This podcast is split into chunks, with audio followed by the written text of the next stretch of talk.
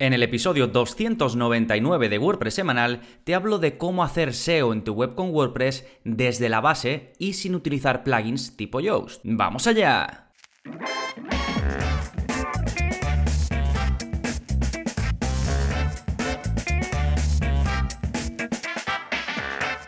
Hola, hola, soy Gonzalo de gonzalonavarro.es y bienvenidos a WordPress Semanal, el podcast en el que aprendes WordPress de principio a fin, porque ya lo sabes, no hay mejor inversión que la de aprender a crear y gestionar tus propias webs con WordPress. Y hoy te voy a hablar de un tema que es fundamental y que muchas veces se pasa por alto, pues porque pensamos que es más complicado o porque simplemente no tenemos los conceptos fundamentales bien arraigados. Ese es el objetivo de este episodio, hablarte de lo que es importante para el SEO, para cualquier webmaster, ¿eh? no, me no me refiero a un SEO profesional, que por supuesto esto que vamos a comentar pues lo sabe de sobra, ¿no? Me refiero a cualquiera que lleva una web, esos detalles que debemos tener en cuenta para no ir haciendo cosas a lo loco, ¿no? A grandes rasgos vamos a hablar de la importancia de entender la base del SEO y dentro de ello te hablaré de la importancia del rendimiento de la web, de la importancia de la elección del tema de WordPress, de la estructura de enlaces, de cómo afrontar la creación de contenidos y de otros detalles como los enlaces internos o los contenidos multimedia. Sí, todo esto en un momentito, pero antes, como siempre, novedades. ¿Qué está pasando en gonzalonavarro.es esta semana? Pues tenemos curso nuevo, precisamente el curso de SEO básico en WordPress, donde explico en detalle todo esto que te voy a, a comentar en el episodio y mucho más, por si necesitas pues esa guía como siempre paso a paso y en vídeo, en este caso de las mejores prácticas en cuanto al SEO a la hora de crear y gestionar tu web con WordPress. ¿Sí? Por supuesto, todo esto antes de pensar siquiera en elegir ningún plugin SEO. Sí, ya está el curso disponible, lo tenéis en la parte de enlaces, que para llegar a ellos ya sabéis, gonzalonavarro.es barra 299 y ahí vais directamente al esquema del episodio de todo lo que comento con todos los enlaces relacionados. ¿Sí? Ahí también tendréis otro, otro contenido nuevo que es el vídeo de la zona código más reciente, ya sabéis, publico uno cada semana, todo todos los martes y este está enfocado a WooCommerce y te enseño a cambiar el título de las pestañas de la página de producto de WooCommerce. Es decir, en cada página de producto, cuando tú em, publicas un producto nuevo en WooCommerce, pues tiene sus imágenes, su descripción eh, corta y luego abajo, normalmente, pues tienes más contenido, ¿no? Y lo, tienes dividido por pestañas. Y uno se llama descripción, si tienes las valoraciones, pues otro se llama valoraciones, y otro se llama información adicional, ¿no? ¿Qué pasa? Que si tú quieres modificar esto, pues para que en lugar de poner descripción, pues no lo sé, poner algo más apetecible, o ya que tienes la descripción corta, que eso siempre aparece al lado de las imágenes de producto, pues que esta parte no se llame descripción y se llame de otra manera, y, ahí puedas eh, lo puedas utilizar para poner otros detalles. Que información adicional, pues en lugar de información adicional puedas poner, no lo sé, eh, tamaños eh, de producto o guía de tallas, ese tipo de cosas, ¿no? Ya vimos en el anterior vídeo de la zona código, que era el 248, este del que te estoy hablando es el 249, ya vimos cómo puedes crear una pestaña nueva a medida. En este caso te enseño a modificar los títulos de las que ya existen, de las que ya vienen por defecto con WooCommerce. ¿sí? Recuerda que en la zona código te enseño a hacer cosas por código sin usar plugins, pero que no tienes que saber programación ni desarrollo ni nada. Simplemente sigues el vídeo, copias el código y lo pegas tal y como te muestro. ¿sí? También te lo dejaré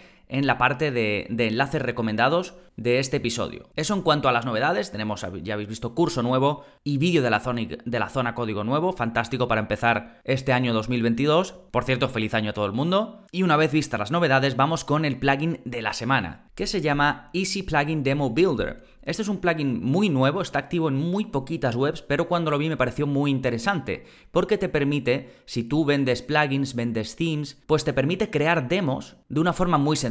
Aquí lo habitual, por ejemplo, es crear un multisite y luego dentro de cada multisite pues construir, por ejemplo, una web, una demo en base al tema que tú vendes, al tema de WordPress que vendes, ¿no?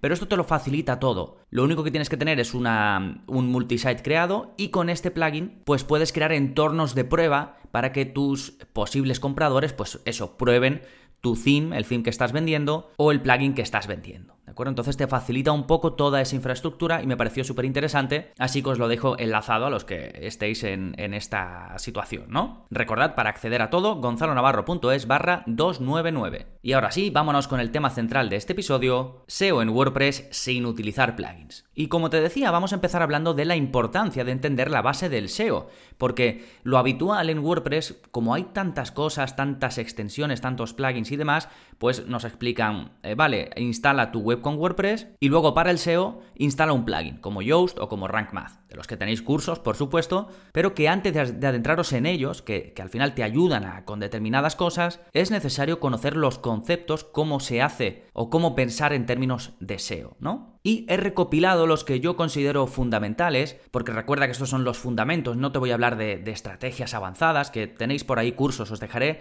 tengo un montón de contenido sobre el SEO y tenéis cursos. Os voy a dejar en la parte de enlaces todo lo relacionado. ¿eh? Por ejemplo, en el curso de, SEO con Google Search Console vemos estrategias concretas para mejorar el posicionamiento de las páginas de tu web en base a los datos que te arroja Google Search Console. ¿no? Pero esto es un poco los fundamentos para que tengas en cuenta cómo empezar una web desde cero y cómo seguir en adelante con ello. Eh, punto número uno importante. El rendimiento de la web va muy ligado al SEO. Es decir, por un lado necesitas escoger un buen hosting, un buen servicio de hosting que te proporcione servidores que no tarden la vida en cargar, ¿no? Resumiéndolo, y esto lo vemos en la primera clase Em, del curso, necesitas que el servidor responda rápido, ¿sí? Y esto pues puedes hacerlo haciendo un poco de investigación en Google, eh, buscando los mejores hostings. Además, ya que estás, yo te recomiendo que sea un hosting optimizado para WordPress. Tengo un episodio del podcast que te dejo enlazado en este, en este apartado, en el punto 2 de las notas del episodio, donde justo hablo de qué es un hosting optimizado para WordPress. Y después, una vez has elegido un buen hosting, que bueno, yo ya sabéis que siempre os recomiendo SiteGround. Si vais a gonzalonavarro.es barra hosting, pues vais a la mejor oferta de SiteGround del momento. Pero hay otros buenos, ¿eh? No, no, siempre lo digo, aunque lo recomiende porque es el que yo uso y con mis clientes también. Hay más, hay mucha oferta. ¿sí? En, la, en la primera clase del curso te explico además qué tipo de servidores hay, eh, cuándo contratar uno pues más barato o más caro, por qué lo más barato te va a salir caro a la larga. Y en definitiva, cuando tengas ese buen hosting, pues después también, por supuesto, ya una vez tengas tu web creada, puedes optimizar el rendimiento de, tu, de carga de la web, pues viendo qué partes son más lentas y cómo se pueden mejorar. Esto lo vemos, por ejemplo, en el curso de WPO, que también te dejo enlazado. ¿Sí? Entonces, rendimiento de la web, un buen hosting y luego asegurarte de que la puedes optimizar. Pero incluso antes de eso, hay una parte importante para el SEO que es la elección del tema, del theme. Ya sabéis que el theme de WordPress es la piel, es la base, es la estructura sobre la que luego vamos a ir diseñando y creando todo, ¿no? Entonces, para el SEO y en general, debes elegir un theme que esté bien desarrollado. Si el theme tiene un código mal optimizado, está hecho de cualquier manera, porque a lo mejor es un desarrollador poco experto, o está hecho como con muchas luces y muchas historias para que pues se vea bonito y, y la gente lo compre, pero luego por dentro el código no está optimizado, no tiene el orden que tiene que llevar, se carga todo pues un poco a lo loco, pues lógicamente eso va a hacer que tu web tarde más en cargar y ya sabemos que la velocidad de carga es un aspecto importante para el posicionamiento web. Eso por un lado, que esté bien optimizado, ¿no? Que esté bien desarrollado, digamos, ¿no? Y luego, por otro, algo que es un básico, es que el theme por dentro en el código traiga, traiga la información relevante para el SEO. Esto se, puede, se suele poner en la cabecera y es, por ejemplo, Así, una cosa básica es lo que hace que se muestre información en Google sobre el título de la web y demás, ¿no? Digamos que es información interna y es especificarla bien para que pueda ser recogida por los motores de búsqueda como Google y que pueda ser todo entendido de la manera correcta, ¿no? En el, hay una clase en el curso que te enseño a mirar esto por dentro, por si tienes interés en mirarlo en el tema que tú utilizas o por si estás buscando entre temas, te enseño a mirar esto por dentro y también a, a ver si tiene un marcado y un HTML adecuado, es decir, si tiene un buen orden de pues eh, título 1, título 2, para que quede todo bien ordenado y de nuevo Google lo entienda todo mucho mejor. Siempre que le ayudemos a Google a entender la estructura de nuestra web y de nuestros contenidos en particular, pues más fácil para ellos mostrarlo a gente que le interese, ¿no? Y luego, ¿cómo en general para saber esto? de qué themes em, son buenos para, para, pues para el SEO, pues al final tienes que hacer un poco de, de, búsqueda, información, fiarte de gente que sabes que entiende, mirarte bien las, las páginas de venta de cada, de cada theme. Muchas veces te destacan lo bueno, pero omiten pues lo que no es tan bueno, ¿no? Si no dicen nada del SEO, pues quizás no lo tengan muy en cuenta, si no dicen nada del rendimiento de carga, que sobre todo del SEO casi todos porque esto es sencillo, ¿no? Pones un marcado adecuado y ya dices preparado para el SEO, ¿no? Pero sobre todo el rendimiento de carga, pues por ejemplo, themes como GeneratePress, como Astra, como todos estos, siempre te, lo especifican en sus páginas de venta, ¿no? Y luego informarte, pues en foro, o preguntándome a mí, o, viendo mis contenidos. Tenéis un curso, em, o una clase, mejor dicho, dentro del curso de WordPress intermedio, donde te explico cómo elegir un theme de WordPress según tus objetivos. Y por supuesto, todos los que comento ahí están muy bien, están bien desarrollados, son buenos, es decir, son buenos también para el SEO. Os dejo el enlace a esta clase que puede ser eh, muy relevante. ¿sí? Siguiente factor importante, la estructura de enlaces para el SEO. Tu web eh, va a tener una serie de enlaces, ¿no? Las URLs eh, de tu web, pues si van a la página de blog y después van a un artículo, ahí van a ver una estructura de enlaces. Bien, lo primero que tienes que hacer, por supuesto, como vemos en el curso de WordPress básico, es configurar los enlaces permanentes a nivel general. ¿Cómo va a ser la estructura general de enlaces de tu web? ¿Sí? Aquí pues tienes varias opciones. Hay una opción de poner la fecha también dentro de la URL.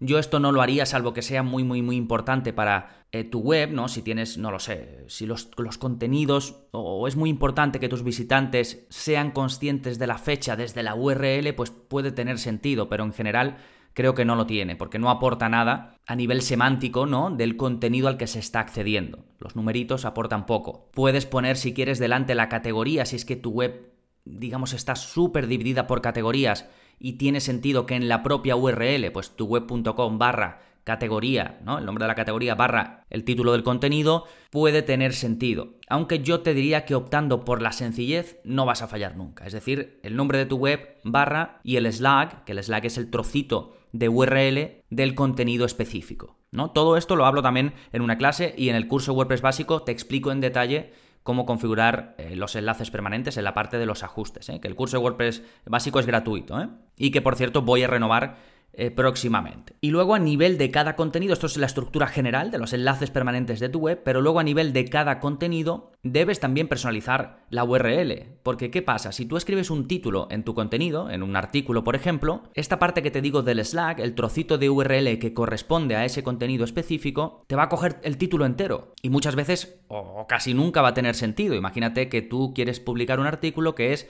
las 13 mejores alternativas a WordPress. Y que en la URL te va a aparecer tu web.com barra las guion 13 guion ah, alternativas a WordPress. Todo eso, ¿no? No tiene mucho sentido tampoco. Tienes que poner los términos clave en las, en las URL, ¿no? En, en el Slack de tu URL, pero tampoco que no sea tan largo que ni siquiera pues sea fácil de leer. Entonces, en este caso, en lugar de poner las 13 mejores alternativas, pues pondríamos tuweb.com barra alternativas guion a guion WordPress, alternativas a WordPress, que seguramente además sea los términos clave por los que estás intentando posicionar, que ahora te hablaré de ello, ¿sí? Y por último, ten en cuenta que en esto de la estructura de enlaces hay una parte fundamental, que son los menús de navegación.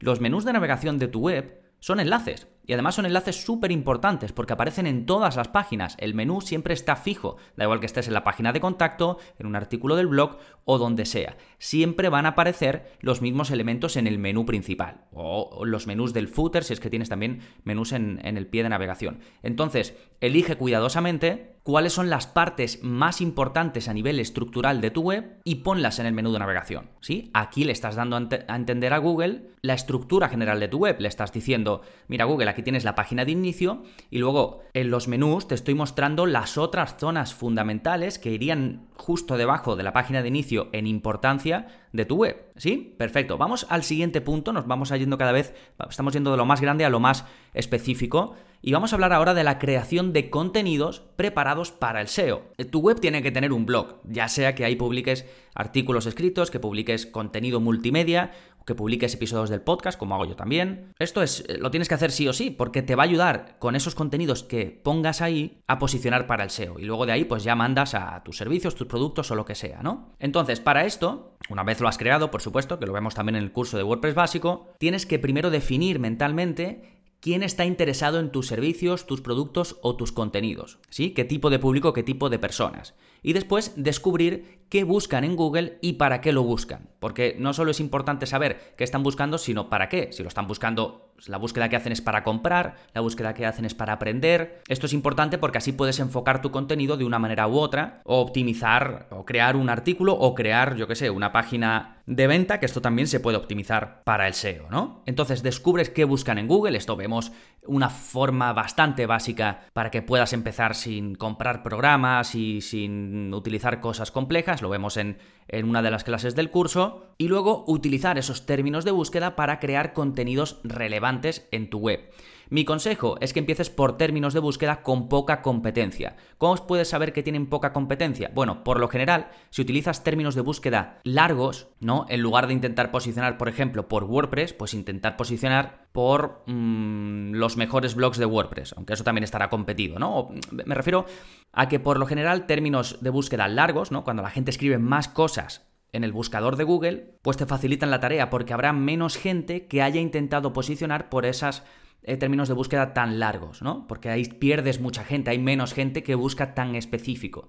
Pero para empezar es ideal, además puedes ir creando con cierta regularidad muchos contenidos de los que se llaman long tail, de cola larga, ¿no? Estos son, estoy intentando hablar sin, sin, muchos tecnicismos, pero básicamente es lo que busca la gente, ¿no? Y en lugar de búsquedas cortas, pues búsquedas un poquito más largas y después intentas posicionar por ellas, pues por supuesto, escribiendo esos términos de búsqueda dentro de tu contenido, poniéndolo en los títulos, estructurándolo bien, de lo que también hablamos en el curso. ¿Sí? Y el último punto importante del que te quería hablar es el enlazado interno y también los contenidos multimedia. El enlazado interno no es más que enlazar tus contenidos entre sí cuando estén relacionados. Si tú estás publicando un contenido sobre el SEO, como yo en este caso, y en una de las partes hablas de que también hay que preparar las imágenes para el SEO, y tú tienes un contenido en el que hablas de las imágenes para el SEO, pues enlazas ese contenido, ¿no? Y además lo enlazas escribiendo el texto que sea descriptivo, es decir, no pongas Em, hablo de, de, cómo optimizar las imágenes para el SEO aquí, y en ese aquí pones un enlace. No, esto no, porque Google no entiende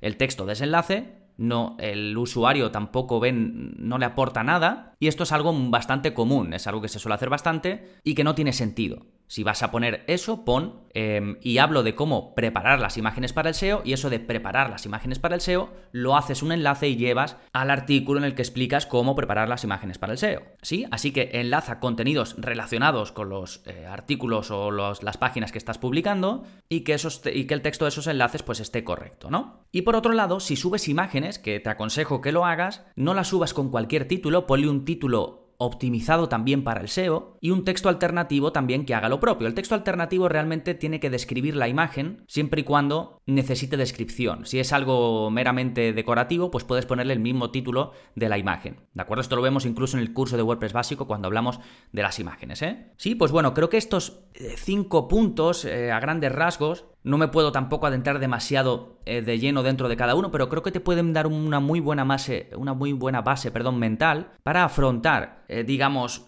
la creación o la gestión de tu web desde el punto de vista del SEO sin que tampoco eh, te veas abrumado, ¿no? Y recuerda pues que tienes el curso donde te voy guiando por todo esto y mucho más, incluso vemos en el curso eh, cómo hacer esto mismo aplicado a un producto de WooCommerce. Así que si te interesa, recuerda que lo tienes en las notas del episodio y que puedes acceder a ellas escribiendo en tu navegador gonzalonavarro.es barra 299. Sí, además te dejaré enlaces relacionados sobre el SEO, si quieres ir más allá, si esto te parece básico y quieres ir más allá, o si ya has hecho esta parte, la controlas y quieres ver cómo se utiliza eh, algunos de los plugins de SEO más populares como Yo SEO o Rank Math, pues también tienes cursos sobre ellos. Y nada, el siguiente episodio será el episodio 300 que va a venir cargadito de sorpresas, habrá regalos, habrá novedades. Así que estate pendiente porque estoy seguro de que te va a encantar. Nada más por este episodio, nos seguimos escuchando. Adiós.